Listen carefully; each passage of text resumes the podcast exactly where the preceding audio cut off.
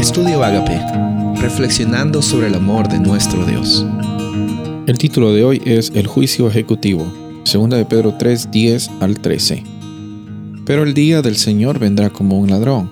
En aquel día los cielos desaparecerán con un estruendo espantoso, los elementos serán destruidos por el fuego, y la tierra, con todo lo que hay en ella, será quemada.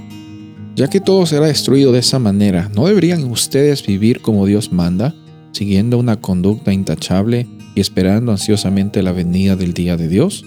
En ese día los cielos serán destruidos por el fuego, y los elementos se derretirán con el calor de las llamas. Pero según su promesa, esperamos un cielo nuevo y una tierra nueva en los que habite la justicia.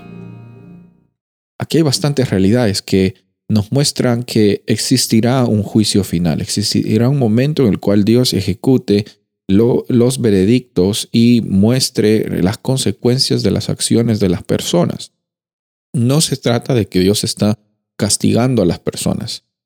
Se trata de que Dios está ejecutando un, un juicio que está conectado con las decisiones personales que cada ser humano eh, dio.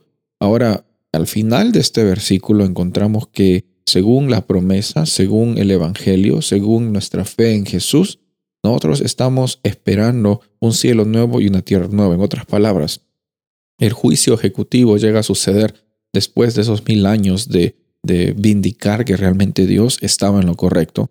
Y finalmente Dios dice, bueno, ahora es momento de ejecutar estos juicios. Obviamente las personas que decidieron por su propia realidad, de que no decidieron poner su fe en Jesús, de que rechazaron la, la realidad de, de un Dios que los puede salvar y darles vida eterna, bueno, la consecuencia de eso es que ellos van a estar separados eternamente de la fuente de vida. A eso se le denomina la muerte eterna.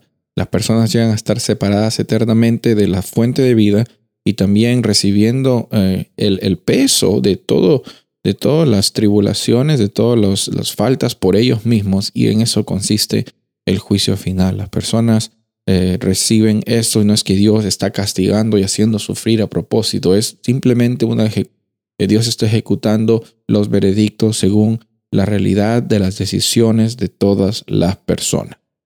Finalmente encontramos que eh, Dios nunca en todo este proceso está eh, tratando de usar el poder que Él tiene para manipular a las personas, para que se porten bien o para que dejen de portarse mal, Tampoco está usando su poder para castigar a los malos excesivamente simplemente porque ellos merecen estar quemándose en, en, un infierno, eh, sino Él está ejerciendo esto porque el carácter de Él es justo, el carácter de Él es amor y también nos da la oportunidad de que nosotros vivamos con esperanza y con eternidad cuando ponemos nuestra fe en Jesús. Ese es el punto principal de este juicio y estas tres fases del juicio que encontramos en la Biblia. El pastor Rubén Casabona y deseo que tengas un día bendecido.